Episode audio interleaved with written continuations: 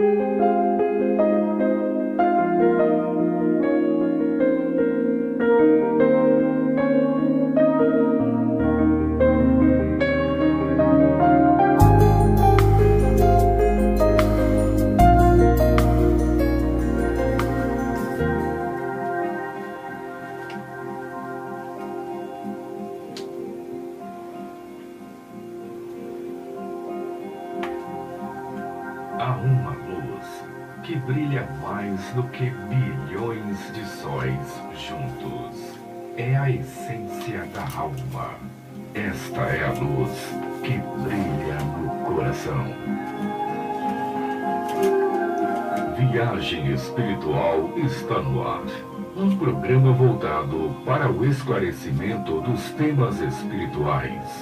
Um bate-papo saudável Agora sim, sobre as questões Não. da consciência em sua caminhada pela vida. Uma viagem espiritual nas ondas da Mundial. Apresentação do escritor e professor Wagner Borges.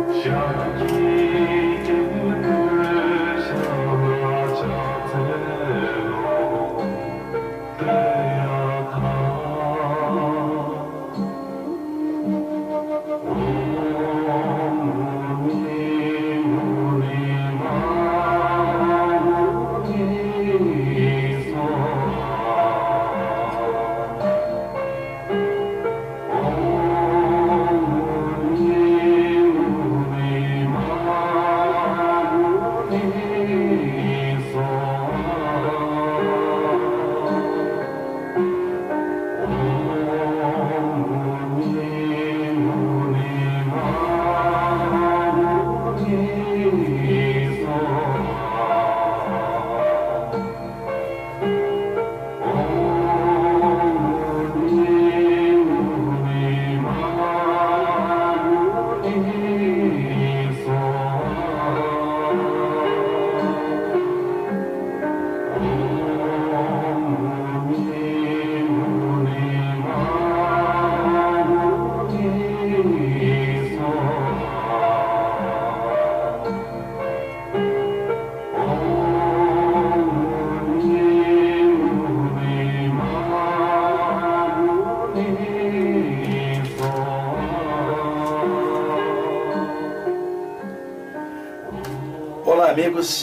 boa tarde. Aqui é o Wagner Borges falando. Estamos começando o programa Viagem Espiritual, aqui pelos 95.7 FM da Rádio Mundial de São Paulo. Nosso cantinho espiritualista de todos os domingos, de meio-dia e 30 até as 13 horas. Abri o programa com essa linda canção budista. É um CD novo que chegou da Índia para mim recentemente. Vocês que escutam o programa há muitos anos lembram daquele CD Tibetan Incantation, que são vários monges cantando mantras budistas, que na ocasião em que esse trabalho saiu na Índia, eu trouxe esse material para cá, isso por volta do ano de 2001, 2002 mais ou menos, e toquei-o por diversas vezes aqui na rádio. E agora chegou o volume 2, que se chama Buddhist Incantation, volume 2, com mantras alusivos ao Buda. Vocês estão escutando um mantra do Buda que diz assim: Teyata Om Muni Muni Mahamuniye Soha. Teyata é uma forma carinhosa de você chamar o Buda. Muni significa sábio e Maha significa grande. Então, quando fala Mahamuni, grande sábio. Então, repete a palavra Teyata, um mantra Om, que é a vibração universal, e se fala Muni Muni, quer dizer, sábio, sábio, Mahamuniye, grande sábio, Soha, Soha é que assim seja. Então é muito bonito, é um mantra de evocação da sabedoria do Buda. Muito fantástico. Gira, deixa eu passar mais um, um trechinho, rapidinho.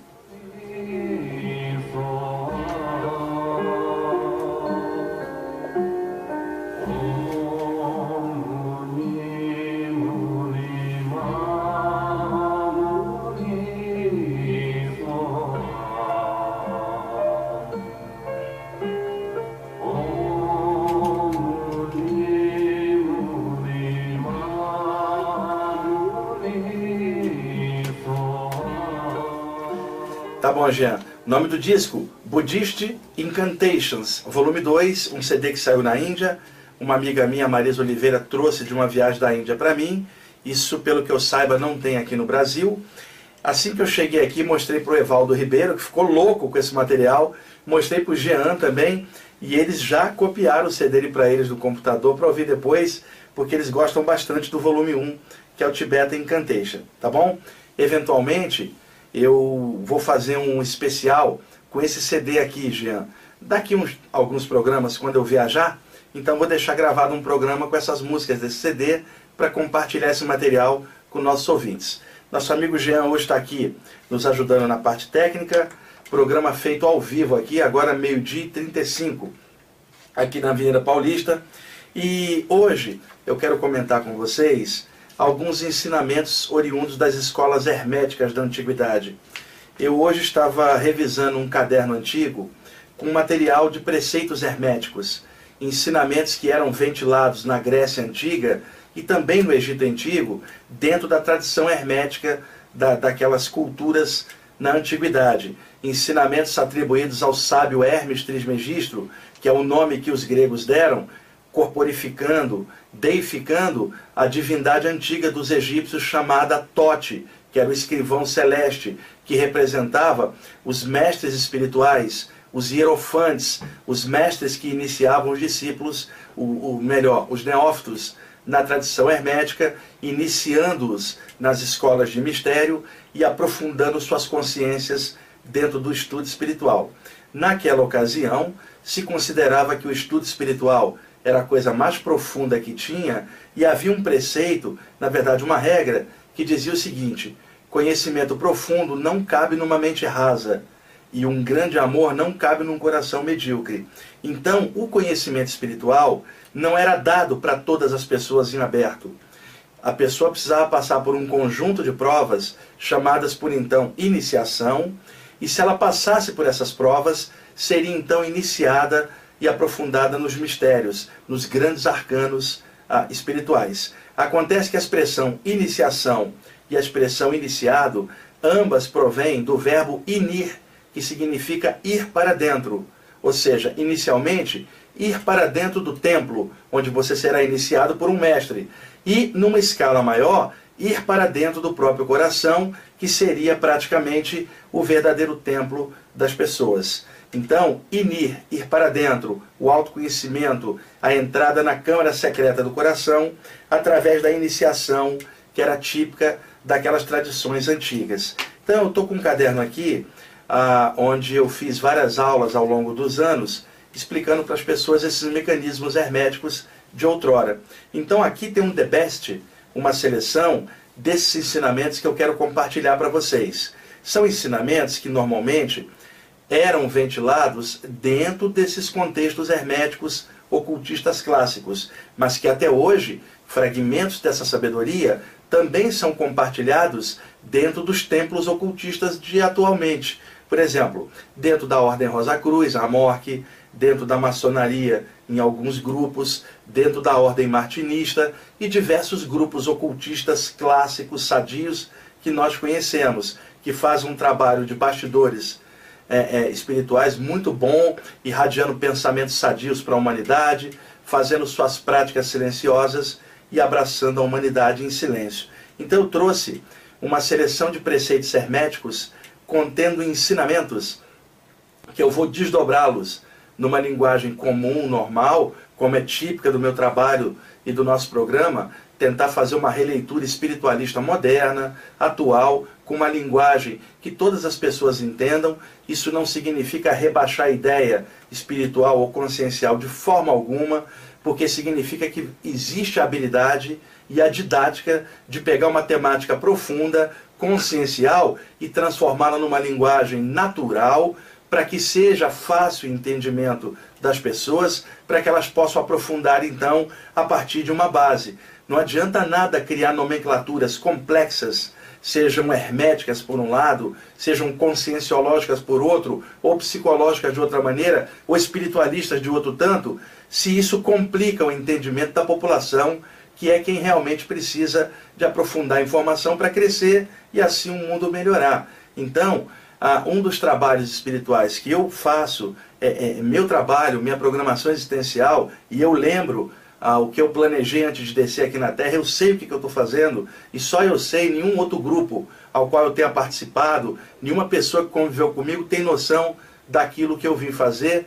Eu e os mentores espirituais que trabalham comigo é que sabemos exatamente o que, que é o trabalho que eu vim fazer aqui, que é trazer didaticamente uma releitura consciencial, espiritualista, de uma forma humana, natural e normal, com a profundidade que todo estudante espiritual precisa, mas ao mesmo tempo sem perder a humanidade, sem perder a simplicidade e a naturalidade de um ser humano que convive com mais 7 bilhões de pessoas aqui na Terra. Então a comunicação e a didática é necessária, mas não aquela didática acadêmica só para meia dúzia de pesquisadores isolados, não. Uma didática viva que melhore a humanidade, que passe alguma coisa bacana e que as pessoas compreendam e, melhor, se sintam muito felizes de estudar e de entender essa temática, que outrora era estudado por pequenos grupos em templos isolados do Antigo Egito, da Índia, da China e do Tibete.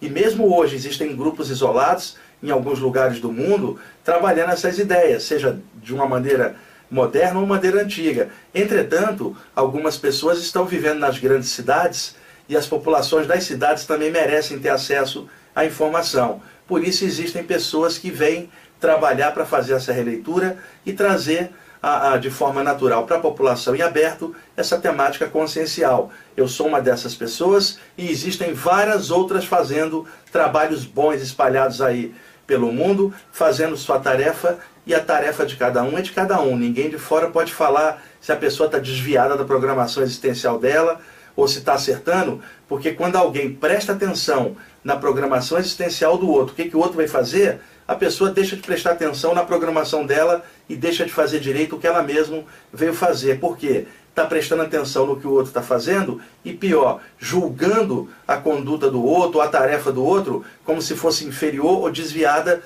supostamente a partir do seu próprio julgamento.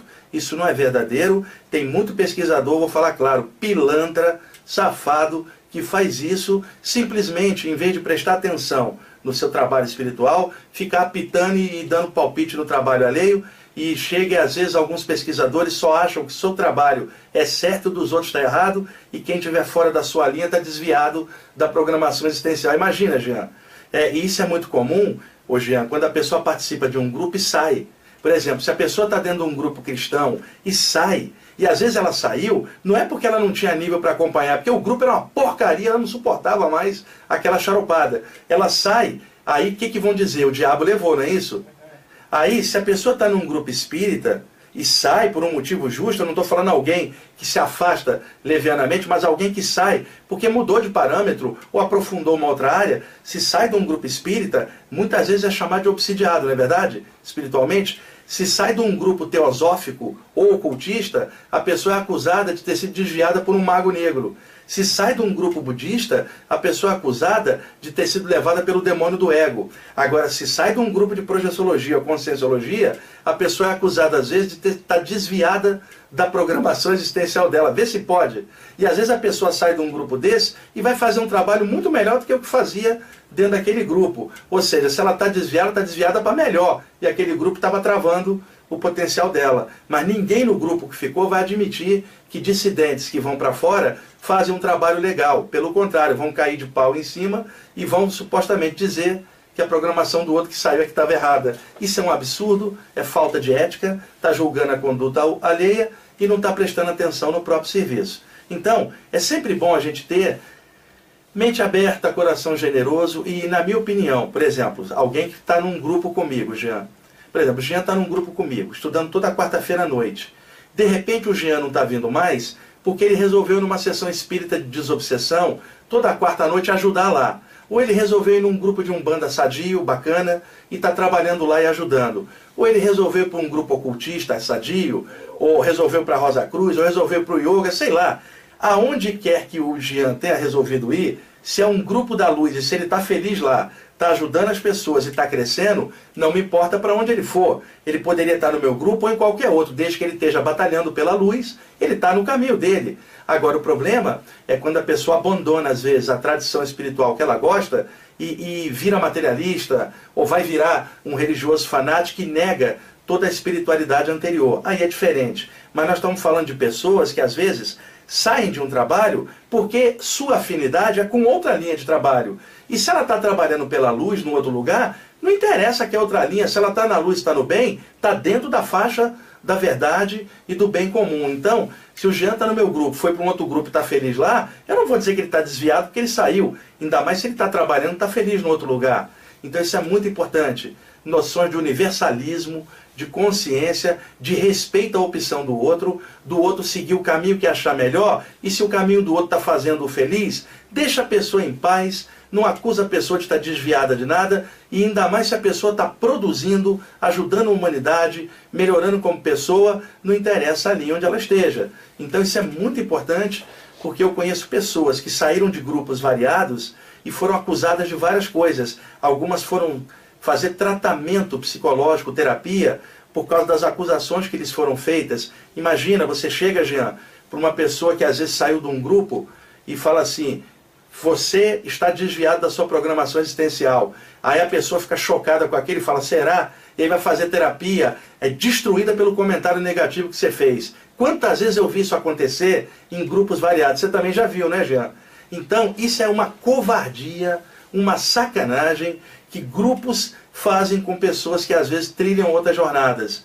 E isso é inadmissível para qualquer estudante espiritual, consciencial, que deva basear-se numa ética para poder trabalhar. E note aqui, o que eu estou falando, eu não estou citando o nome de grupo algum, nem o nome de ninguém. Eu estou falando genericamente eu trabalho com isso há muitos anos, já vi muitos absurdos em grupos diversos, também já passei por isso, de sair do grupo X ou Y e ser acusado de estar desviado da programação existencial, e a minha única resposta foi: trabalho, trabalho, trabalho. Continuei trabalhando e o meu trabalho é a minha resposta para qualquer um que disse que eu estava desviado anos atrás. Eu pontifiquei, fiquei firme na jornada que eu acreditava e estou nela até hoje e vou desencarnar com ela. E eu sei o que, que eu vim fazer aqui. E a minha tarefa, só eu que sei, ninguém de fora vai poder avaliar. Eu também não sei o que se passa no coração do Jean, a tarefa dele. Agora, se ele estiver fazendo bem em algum lugar, eu já sei que independente da tarefa ele está bem. E é isso que importa para qualquer um, onde qualquer um for, não é verdade, Jean? E outra coisa, mais vale um materialista que faz o bem e, e, e faz coisas boas do que um estudante espiritual que não faz nada, né? Então é muito importante ah, esse tipo de questionamento. Nos ensinamentos herméticos, aqui no The Best que eu trouxe, esse ensinamento aqui é fantástico.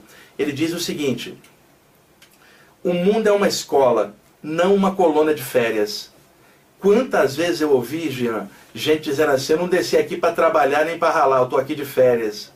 Quantas vezes eu ouvi gente falar isso para justificar a própria irresponsabilidade dela.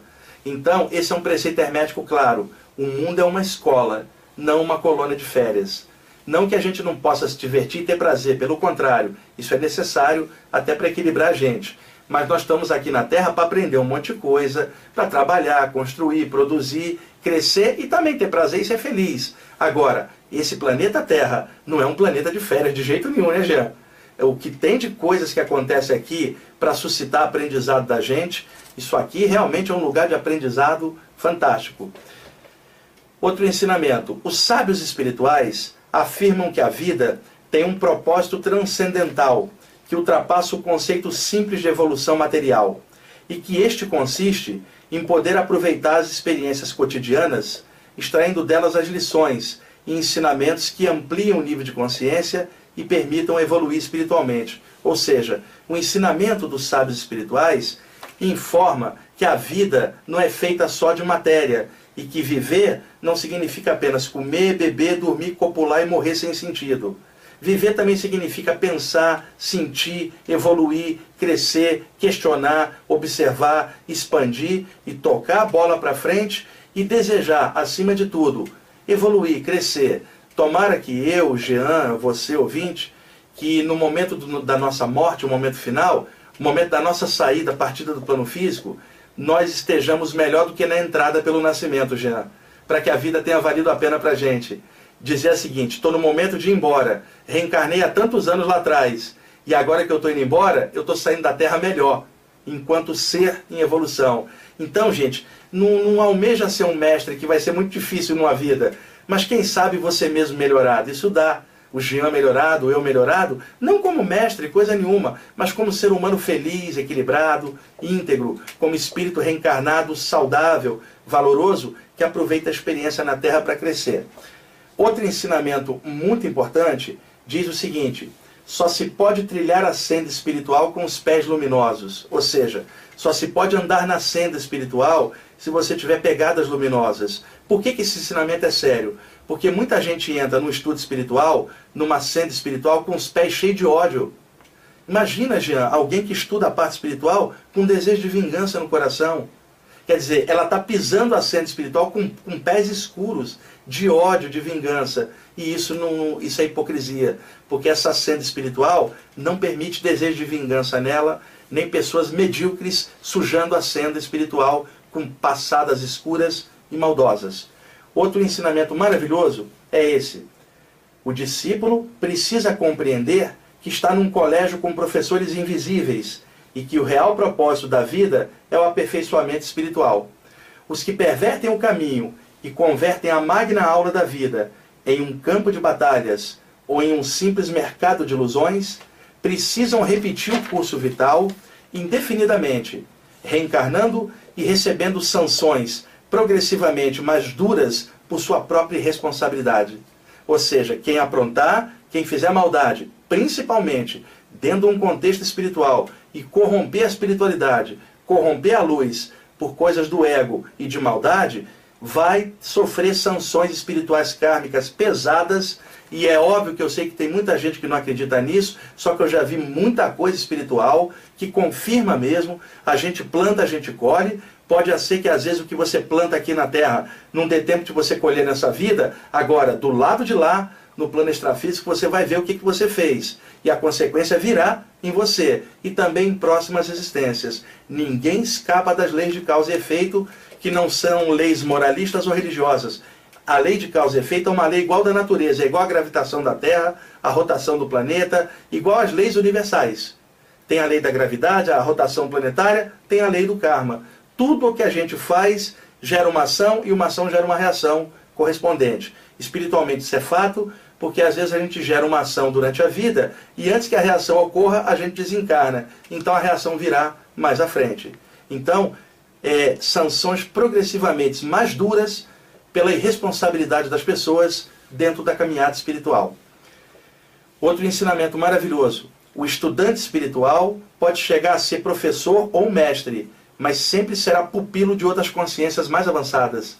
Jean, por mais avançado que alguém seja, tem sempre alguém mais avançado, até a gente chegar em Deus que não tem ninguém mais avançado. Então alguém pode ser mestre de um grupo e ao mesmo tempo, diante de outro mais avançado, ele é pupila e discípulo. Conclusão, nós somos mestres para alguns e somos discípulos para outros. E nessa troca todo mundo vai crescendo. Agora, no final das contas, todo mundo é discípulo de Deus. que é o grande mestre, o grande Erofante, o grande iniciador de todos. Como era chamado no Antigo Egito, o todo que está em todas as coisas. Né? Ah, outra coisa, é, os guardiões das esferas astrais. Para cada subplano extrafísico, há guardiões compatíveis com as energias daquele clima. E nem sempre um guardião é leve e etéreo, mas todos eles operam sob as leis das hierarquias espirituais. Já, meu amigo, existem guardiões espirituais em planos elevadíssimos e existem guardiões espirituais em planos trevosos pesados. Eles trabalham ocultamente ali, percebendo quem já está no ponto de sair daquele lugar e ascender. Guardiões que às vezes trabalham nas trevas, segurando a barra de diversos grupos espirituais e que nós nunca vemos. Espíritos que trabalham sob uma hierarquia, ah, grandes mestres, numa escala hierárquica, vão ordenando até chegar nesses guardiões que trabalham ah, em submundos, como por exemplo na Umbanda, os Exus de lei, os Exus ali que batalham por objetivos nobres em áreas pesadas, são guardiões tão bons quanto os guardiões que estão nos planos mais avançados. E a tarefa deles é tão digna quanto, apenas ocorre num plano mais denso e isso acarreta proteção para a gente que está trabalhando aqui com a parte espiritual. Por isso que a gente tem que ter mente aberta e honrar aqueles mestres espirituais elevados e honrar esses outros mestres secretos que trabalham nas trevas, protegendo a nós todos e segurando uma bucha danada para segurar a barra dos espiritualistas. E os danados espiritualistas, às vezes, com preconceito contra esses seres espirituais que seguram a barra lá embaixo. Então, quero honrar esses seres aqui também e agradecer ao todo pela oportunidade de estudar essas coisas e de aprofundar e estar tá feliz da vida estudando isso tudo. O nosso tempo já está chegando. É, passou rápido, hein, Jean? Você adiantou o relógio? Você aprendeu isso com o Evaldo, não foi? É que o papo tá bom? Eu espero dar sequência no próximo programa a essa temática mais hermética, com esse debate dos ensinamentos, e na semana que vem eu vou trazer os ensinamentos do mestre Mikhail Ivanov, para fazer uma releitura aqui também dele e contar algumas coisas sobre ele. Tá bom? É, Jean, obrigado aí pela ajuda. O CD que nós abrimos o programa, Buddhist Incantations, volume 2. Vocês estão ouvindo aí de fundo os mantras budistas. Obrigado pela audiência. Semana que vem a gente volta.